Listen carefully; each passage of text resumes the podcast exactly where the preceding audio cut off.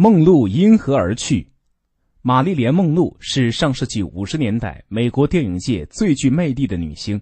然而，就是这样一位影坛红人的死，却让人们疑虑重重。那是一九六二年八月四日早上，女管家莫里太太刚醒来，就发现一丝灯光从梦露卧室门下透出。她前去推门，却推不开。于是急忙叫来梦露的私人医生格林森，打破窗户进入其卧室，看见梦露身裹被单，僵卧于床上，手边还放着电话听筒。格林森检查后判定梦露吞服了大量的安眠药巴比妥酸盐身亡。虽然梦露死后官方宣称她是服用安眠药自杀，但很多人仍对此抱着怀疑的态度。他们发现了很多疑点。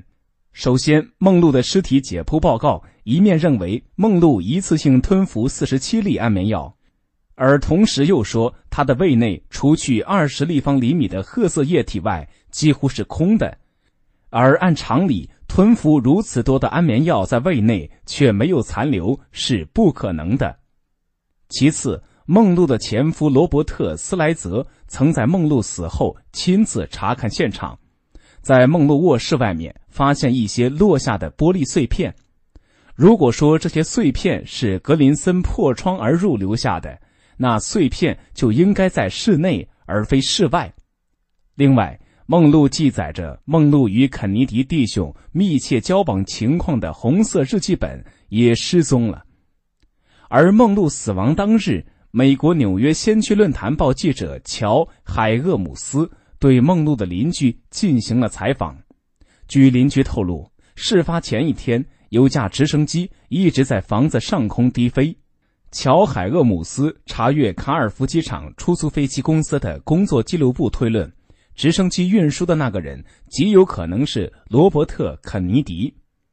另外，约翰·肯尼迪总统的妹夫、好莱坞影星劳福德曾说，梦露生前。曾与约翰·肯尼迪及罗伯特·肯尼迪兄弟交往甚密，但后来肯尼迪出于某些原因，只好断绝与梦露的关系，而梦露却不甘心的一直给肯尼迪打电话、写信，甚至以公开他们的关系做威胁。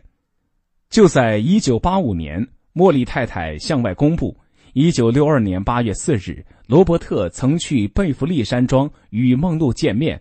两人发生争执，梦露死亡现场的最先检查者——洛杉矶市中心警察分局杰克·克莱蒙斯警官也证实，梦露的尸体的确出现了乌青块，而且也不是保持梦露死时的原状。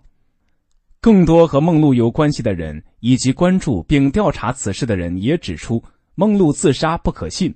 难道真如上述证据所指向的那样，梦露不是自杀？而是死于肯尼迪家族某位成员之手，真相不在，人们更多的是为玛丽莲·梦露的猝死深感惋惜。